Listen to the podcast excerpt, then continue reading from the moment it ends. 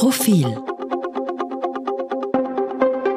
Podcast Herzlich willkommen beim Profil Mittwoch Podcast. Ich spreche heute mit Michael Nickbosch, stellvertretender Chefredakteur und Ressortleiter Wirtschaft und der investigative Journalist des Landes, selbstverständlich neben Stefan Melicher, der auch für das Profil arbeitet. Wir wollen ein bisschen über Postenschacher heute sprechen. Aufgepoppt ist, jeden Tag poppt irgendwas auf. In diesem Fall August Wöginger, der einer Gemeinde namens Schwarzenberg am Böhmerwald zu äh, unverhoffter Bekanntheit äh, verholfen hat, deren Bürgermeister, nämlich der Vorstand des Finanzamtes Braunau, Ried und Scherding wurde. Und daran ist offensichtlich August Wöginger nicht völlig unbeteiligt gewesen, der Clubobmann der ÖVP im Parlamentsclub. Ja, ganz genau. Schönen guten Tag. Äh, in dem Fall sind abermals Chats aufgetaucht, Chats aus dem Handy von Thomas Schmidt, ähm, dem wir ja eine ausführliche Titelgeschichte gewidmet haben vor, einiger, vor einigen Wochen zum Jahreswechsel. Äh, zur Person des Jahres haben wir sein Handy gemacht. Warum? Weil dort einfach eine Kostbarkeit an die andere gereiht ist und jetzt eben die jüngsten Wöginger Chats, die doch deutliche Indizien dafür liefern, dass er sich stark gemacht hat, dass ein Freund, ein Parteifreund, ähm, Finanzamtsvorstand wird zum Nachteil einer Bewerberin, ähm, die jedenfalls mindestens genauso, wenn nicht besser qualifiziert war. Die bekam auch recht, glaube ich. In, die hat dann geklagt und bekam dann auch recht, dass sie die besser qualifizierte wäre, was nur nichts ändert. Wöginger sagt jetzt, er wollte nur helfen und die Sache, naja, stinkt auf jeden Fall, was das Ganze strafrechtlich bedeutet, wird und würde man erst sehen, wenn ausgeliefert wird. Und da bekommt das Ganze dann auch eine, eine innenpolitische Tangente, die weit darüber hinausgeht. Die Grünen werden die Grünen im Parlament zustimmen, dass Wöginger äh, werden die, die ausgeliefert wird oder in Koalitionsraison äh, nicht zustimmen. Hm, alles, alles sehr spannend, auch spannend. Wir erinnern uns, August Wöginger sagte irgendwann mal, das geht ja nicht, dass unsere Kinder nach Wern fahren und als Grüne zurückkommen. Das bekommt jetzt mit der, äh, mit der, innerhalb der Grünen Koalition einen ganz anderen Touch. Insgesamt geht es dabei um die Frage Postenschacher der Republik und wir beide, Nick, ich, wir gemeinsam in den, in den verschiedenen Medien beschäftigen uns seit, ich fürchte, seit drei Jahrzehnten mit diesem, mit diesem Thema. Jetzt ist es aber ein bisschen anders geworden, weil die Öffentlichkeit durch das eine oder andere technische Hilfsmittel jetzt dann plötzlich das Ganze schwarz auf weiß hat oder was immer die Farben in Thomas Schmidts Handy dann auch waren. Ja, tatsächlich ist der Postenschacher keine Erfindung der ÖVP oder kein neuzeitliches Phänomen. Das haben wir natürlich schon über viele Jahrzehnte. Das ist äh, ja im, im Fundament der Zweiten Republik verankert, leider. Der große Unterschied ist, dass wir Atmosphäre dazu bekommen haben. Atmosphäre in Chats. Wir haben Atmosphäre in Sidelettern, über die wir jüngst berichtet haben, wo ja auch eine ganze Reihe von Posten zu vergeben waren. Ähm, und ich denke, dass das ähm, es ist richtig und wichtig, dass wir jetzt wieder drüber reden. Und die Aufregung ist natürlich umso größer, als wir erstmals diese Atmosphäre haben. Ähm, ein gern gelebter Reflex der Verteidigung ist ja dann, naja, das hat es ja immer schon gegeben, was regt ihr euch auf? Ja. Ähm, es ist nie zu spät dazu zu lernen, es ist nie zu spät, die Dinge besser zu machen und ich denke, wir sind jetzt in einer Phase, wo, wo, wo ganz dringend auch von Seiten der ÖVP ein Umdenken einsetzen muss. Ja, wenn wir es nicht schaffen, die besten Köpfe in wichtige Funktionen zu bekommen, sondern nur Freunde des Hauses, dann wirft das natürlich die Frage auf, warum soll überhaupt noch irgendjemand eine sinnvolle Ausbildung machen? Es reicht ja offensichtlich einer Partei beizutreten und sich dann dort äh, emporzuarbeiten. Ja, so, so ist es. Wir widmen, liebe Zuhörer, liebe Zuhörer, selbstverständlich unsere Online-Aktivitäten, die kommende Print- und E-Paper-Ausgabe und ziemlich Sicherheit auch jene danach genau diesem Thema äh, investigativ auf einer Metaebene und dann natürlich auch mit, mit, mit hoher, mit großer Flughöhe. Wichtig dabei ist es ja auseinanderzuhalten, wo Postbesetzungen durch Vertrauenspersonen sinnvoll und notwendig sind und wo nicht. Und wenn man das nicht äh, auseinanderklabüsert, dann ist man ja schon verloren. In den USA ist das System als solches schon ein ganz anderes. Wer Washington kennt, bei jeder äh, Präsidentenwahl, bei der, der die Republikaner durch Demokraten und umgekehrt ersetzt werden, wird das gesamte politische, aber auch beamtete Personal ausgetauscht, weil es dort üblich ist, dass dort auch Menschen, die bei uns Sektionsleiter oder Sektionschefs werden, äh, ausgetauscht werden. Nur das ist öffentlich und das ist das System. Jetzt kann man bei uns der Politik auch nicht verdenken, dass der Finanzminister Aufsichtsräte der über bestellt, die sein Vertrauen haben, da er ja Vertreter nicht nur seiner eigenen Partei ist, sondern der Republik und Eigentumsvertreter. Hagelig wird es nur an anderen Dingen, zum Beispiel, wie es vor allem in den Sidelettern, der, im Sideletter, der aufgetaucht ist, zwischen Türkis und Blau, wenn dann über jene Aufsichtsräte hinweg schon Vorstände bestellt werden sollen. Das ist nämlich äh, klarerweise illegal. Und da kommt es dann nur mehr auf die Formulierungen an, wie weit es illegal war. Da waren im Sideletter zwischen Grün und äh, Grün und Türkis war man etwas vorsichtiger. Besonders trifft uns oder betrifft äh, uns Journalistinnen und Journalisten der Sideletter rund um den ORF, der zwischen den äh, Grünen und den Türkisen geschlossen wurde. Noch dazu nicht ein Sideletter zum Koalitionsvertrag, sondern der wurde erst sechs Monate später gemacht. Und die Art und Weise, wie sich die Grünen da jetzt rausstehlen und davon sprechen, na ja, das sei notwendig gewesen, weil man hätte sonst, äh, der, der, man habe der ÖVP nicht vertraut oder noch viel schlimmer beim, bei der, beim Connex, beim behaupteten Connex zwischen ähm, Kopftüchern und was da, ich was der ORF-Stiftungsratschef, also bei dem Connex, wo dann behauptet wurde, naja, man wusste ja ohnehin von den Grünen behauptet, das würde vor dem Verfassungsgerichtshof nicht halten. Also das, das sind Nebelgranaten und das ist Mystifizierung, aber nicht Mystifizierung in dem Sinne, wie es der Bundeskanzler Karl Nehammer gemeint hatte, der ja sagt, das muss in Zukunft öffentlich werden, damit es zu keine Mystifizierungen kommt. Nein, ganz im Gegenteil. Die Regierungsparteien und andere auch werfen Nebelgranaten und tragen zur Mystifizierung bei, weil, weil man nicht will, äh, dass das öffentlich diskutiert wird. Ganz genau. Äh, wir haben ja all die Tools, die es braucht, um einen professionellen Personalbesetzungsprozess durchzuführen. Die werden ja teilweise auch eingesetzt. Da werden Kommissionen gebildet, da werden Personalberater engagiert. Das passiert alles vollkommen intransparent. Die Ergebnisse werden nie öffentlich. Äh, und gerade in jüngerer Vergangenheit mussten wir feststellen, dass dann noch nicht mal die Erstgereihten in solchen Prozessen ähm, den Job bekommen, sondern eben die Personen, die politisch gewollt sind. Ich bin da äh, nicht naiv. Die Politik hat Entscheidungen zu treffen. Das sei ja völlig unbenommen, das ist, das ist Teil ihrer Aufgaben. Aber es hindert sie nichts daran, die jeweils äh, am besten qualifizierten Personen für einen Job dann auch auszuwählen und eben nicht Leute, die politisch gerade opportun sind. Und ich denke mir, dass es besonders heikel wird dann, wenn es äh, auch an die Besetzung von äh, Posten Richterinnen, Richtern geht. Ähm, auch hier hat die, die Regierung, ähm, hier hat der Nationalrat, gerade wenn es um die Verfassungsrichter geht, hier haben Regierung, Nationalrat und Bundesrat Vorschlagsrechte. Genehme Personen zu wählen, die möglicherweise ähm, über andere gereiht werden, die nicht so genehm sind, ist schlicht inakzeptabel. Da muss die, die Justiz muss ganz weit weg von der Politik sein. Und unabhängig davon, auch weil Christian du den ORF angesprochen hast, das ist natürlich ähm, ebenso eine sensible Sache, nicht? Dass die Politik hat im ORF über den Stiftungsrat hinaus nichts verloren. Und gerade in dem Sideletter Türkis-Blau haben wir ja gesehen, dass die Absprachen äh, bis zu den Ab Hauptabteilungsleitern hinuntergehen. Das sind jetzt leitende Funktionen, aber ähm, da stellt sich schon die Frage, inwieweit die Politik hier das Recht hat, tatsächlich in redaktionelle Personalentscheidungen einzugreifen. Und das ist, das geht mir viel zu weit. Mir auch. Äh, das ist ja nur ein Randthema, aber das hier jetzt eben hochgeschwemmt wurde, äh, der ORF und das öffentlich-rechtliche System anhand dieser, dieser Seite, das sieht man ja, äh, wie schwierig das ist. Ich glaube, entweder es war Josef Chapp oder Andreas Kohl, damals Clubobmann der einen oder anderen Partei in einer großen Koalition sagte über, auf die Frage, na wem gehört der ORF?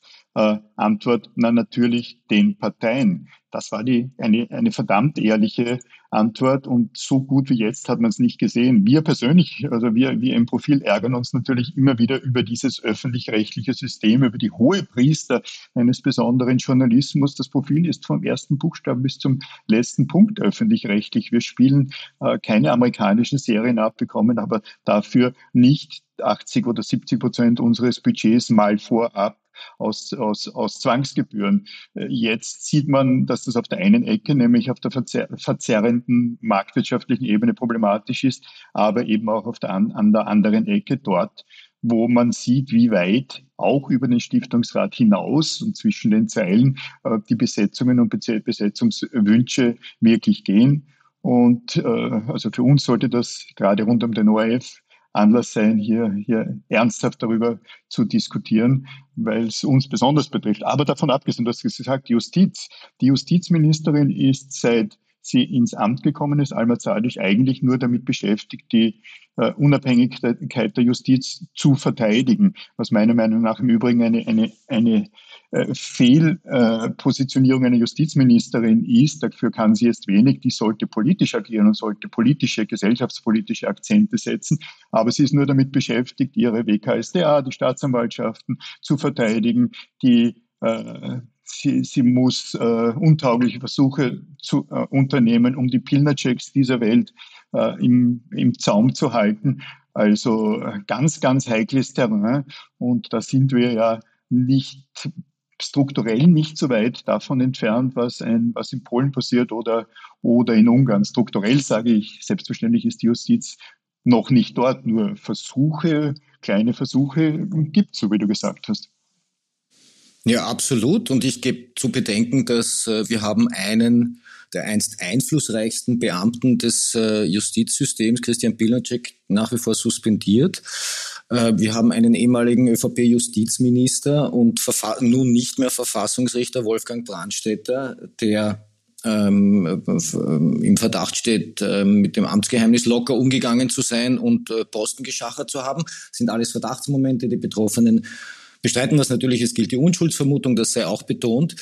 Ähm, wir haben die problematische Rolle des Leiters der Oberstaatsanwaltschaft Wien, Johann Fuchs, der ein, der ein, ähm, ein enger Freund war und ist von Christian Pilacek und auch involviert sein soll in den ein oder anderen merkwürdigen Aktenvorgang. Ähm, das sind, das sind, wenn sich diese Dinge konkretisieren, Bedrohungen von innen gegen die die Justizministerin da auftreten muss. Das ist natürlich in, seiner, in, in, der, in der Zusammenschau eigentlich absurd. Ähm, und umso mehr ist, ist, es dringend wirklich notwendig. Es kann niemand, niemand in diesem Land ein Interesse daran haben, dass die Justiz nicht ordentlich funktioniert. Es kann niemand in diesem Land ein Interesse daran haben, also außer die, denen es nützt, dass, dass Korruption einfach breit akzeptiert wird. Ähm, wir haben, wir haben Recherchen laufen zu einem, Stefan Melicher und ich, zu einem, zu einem Fall, ähm, der Korruption im Alltag berührt. Das ist ja nicht nur, das ist ja nicht kein politisches Thema allein. Das ist ja eine, ist letztlich auch eine Frage der Einstellung, ähm, gerade bei uns. Äh, Korruption ist da und wir müssen darüber reden. Amtsmissbrauch, Machtmissbrauch sind da. Wir müssen uns dem stellen und, und, und wir müssen das kollektiv besser machen. Aber das gilt natürlich insbesondere fürs politische Personal. Du und Stefan Melich, ihr beiden seid wie kaum jemand anderer in der Republik äh, im Bereich des Journalismus mit diesen Chats, mit diesen Funden, mit dem Handy des Thomas Schmidt und äh, anderen Datenquellen äh, vertraut und betraut.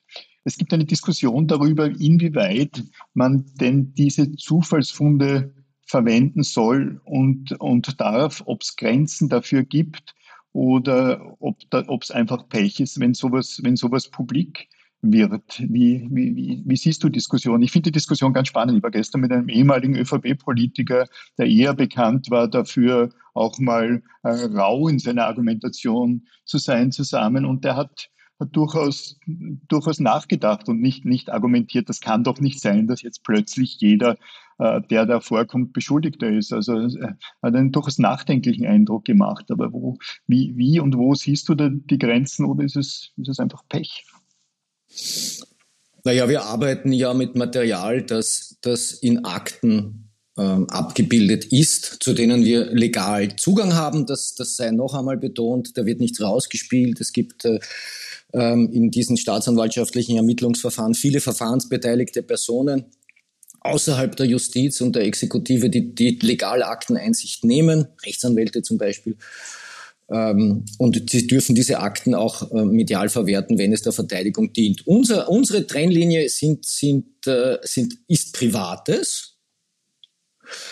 Und jetzt muss man darüber reden, was ist privat. Ich darf daran erinnern, dass ähm, als Chats zwischen Wolfgang Brandstätter und äh, Christian Pilnacek öffentlich wurden, ähm, wo sie sich über äh, Justizpersonal lustig gemacht haben, ähm, aber eben nicht nur. Da kam der Reflex, das ist doch privat, das darf nicht öffentlich sein. Es, es, muss doch möglich sein, dass ein Verfassungsrichter und ein Sektionschef sich auch mal privat äh, durchaus auch herablassend unterhalten. Ja, das kann tatsächlich möglich sein. Das Problem ist nur im konkreten Fall, und da sieht man, wie, ähm, wie gerne dann Dinge auch verdreht werden. Das Problem war, da haben sich nicht einfach nur ein Verfassungsrichter und ein Sektionschef unterhalten. Da haben sich ein Rechtsberater von Beschuldigten in Verfahren der Wirtschafts- und Korruptionsstaatsanwaltschaft, nämlich Wolfgang Brandstätter, mit einem äh, Sektionschef im Justizministerium auch über Verfahren unterhalten. Und Wolfgang Brandstätter hat erkennbar Christian Pilnacek durchaus immer wieder auch ermuntert, die WKSDA jetzt unter Anführungszeichen sehr sinngemäß in die Mangel zu nehmen. Also hier sind Private mit beruflichen Interessen zwanglos verwischt worden. Und das bildet sich auch in all diesen Chats ab. Da wird eben Privates und Berufliches gleich, gleich auf diskutiert. So, so wie man das in einem Vier-Augen-Gespräch auch machen würde. Das hat privaten und äh, semi-privaten oder doch eben doch äh, offiziellen Charakter. Insofern lässt sich diese Trennlinie nicht ganz einfach ziehen. Ich sehe das genauso wie du. Man kann auch die Trennlinie zwischen den elektronischen Beweismitteln, die man jetzt hat und dem, was früher war, nicht, nicht so ziehen. Früher wurden Gespräche zufällig abgehört. Es gab Schriftverkehr. Ja, es gab vor gut zehn Jahren inzwischen die E-Mails rund um die, um die Telekom Austria. Viel gelernt scheint man dazwischen nicht zu haben. Und weil du es gerade sagst, Tom Schmidt, Thomas Schmidt ist im Endeffekt ja zurückgetreten, als durchaus private herablassende Bemerkungen von ihm, ihm in Chats bekannt wurden. Ich, kann, ich habe die, die, die, Zitate jetzt nicht parat, du eher, aber er sprach irgendwie vom Bloßfüßigen oder hat sich darüber lustig gemacht, dass Economy fliegen muss, wenn er aus Afrika kommt. Und das, was jetzt sein persönliches, ich mag es gar nicht privates, aber sein persönliches Weltbild zeichnet, war dann am Schluss unvertragbar und das war der letzte Anlass, warum er dann zurückgetreten ist. Aber wie du sagst, dass er wirklich, wirklich private, also intimere Geschichten verwerten wir nie und würden wir niemals verwerten. Was uns den Vorwurf trotzdem eintragen wird, weil natürlich, weil natürlich auf Seiten derer, deren Chats dann öffentlich werden, dieses Sentiment ja ausgeprägt sein muss. Ich hab, das verstehe ich auch, dass das als dass das als Verteidigungsreflex kommt. Aber dessen ungeachtet ähm, müssen sich all diese Leute ja eben der Frage stellen, was habe ich da eigentlich gemacht? Ja, ähm, also August Wöginger kann sich doch bitte jetzt nicht allen Ernstes auf die Position zurückziehen, er habe halt nur ein bisschen helfen wollen. Es muss ihm ja klar sein, ähm, was da passiert. Nämlich ein Mensch bekommt einen Job und ein anderer bekommt ihn nicht. Ähm, also die Hilfe für den einen ist, ist, ist dann der Schaden des anderen. Also das bleibt ja, das, das sind ja nicht, kann, kann man ja nicht als isolierte, isolierte Handlungen sehen. Und äh, es braucht wirklich auf Seiten der Beteiligten einfach viel mehr Selbstreflexion. Ja? Und zuweilen auch mal das Eingeständnis, ja, war so. Muss ich jetzt auf mich nehmen. Man könnte ja auch mal Verantwortung übernehmen. Wie du richtig sagst, äh, Thomas Schmidt hat äh, hat das ziemlich lange versucht auszusitzen als, als ÖBAG-Vorstand. Genau. Mhm. Offen gestanden, also mit einer halben Million Jahresgage versucht man es dann wahrscheinlich auszusitzen, weil die gibt man nicht so gern her, ähm, wenn man so gestrickt ist wie er. Und äh, am Ende war es dann der Pöbel, Pöbel ähm, der, mhm. äh, der, den, der den Druck auf ihn dann so groß werden hat lassen. Mhm. Aber hat irgendjemand ein, eine Form von, von, von, von Einsicht vernommen? Ich habe bei keinem dieser Chat-Beteiligten bisher herausgehört, dass es irgendwem leid täte oder man auch die Verantwortung übernimmt, dass man mal eine Entscheidung getroffen hat, die vielleicht nicht fair war. So ist es. Bei kaum jemanden, wenn, dann sind es eher äh, selbstmitleidige Krokodilstränen und ich vermisse die Ernsthaftigkeit auch bei den Grünen jetzt rund um diese Sideletter. Da gab es zwar Entschuldigungen von Werner Kogel und etc., aber eine Woche später habe ich das Gefühl, sieht das wieder anders aus und dann sind die Bösen wiederum alle anderen. Liebe Zuhörerinnen, liebe Zuhörer, Sie hatten heute die Möglichkeit mit Michael Nickbasch und mir, aber vor allem mit Michael Nickbasch, äh, nicht zu sprechen, aber ihn zu hören äh, prominentester Investigativjournalist des Landes, im Übrigen auch langsam einer der Prom Sie sehen es jetzt nicht, liebe Zuhörerinnen, liebe Zuhörer, aber wir haben ja hier eine, eine eine Videoverbindung. Es ist ihm fast peinlich, dass ich das sage. Vor allem wird ihm peinlich sein, dass ich sage, dass er auch langsam einer der prominentesten Kabarettisten des Landes ist mit seinem Programm, mit dem er nicht nur im Wiener Rabenhof auftritt, sondern auch in kleineren Wirtshäusern in Österreich. Schauen wir doch mal, ob es in Schwarzenberg am Böhmerwald ein Wirtshaus gibt, wäre ein guter Platz, wo er auftreten könnte mit seinem kongenialen Partner. Liebe Zuhörer, liebe Zuhörer, vielen Dank fürs gemeinsame, äh, fürs gemeinsame Hören und Sprechen. Nick, danke. Bis zum nächsten Vielen Mal. Dank, danke fürs Zuhören, danke Christian. Auf Wiederhören.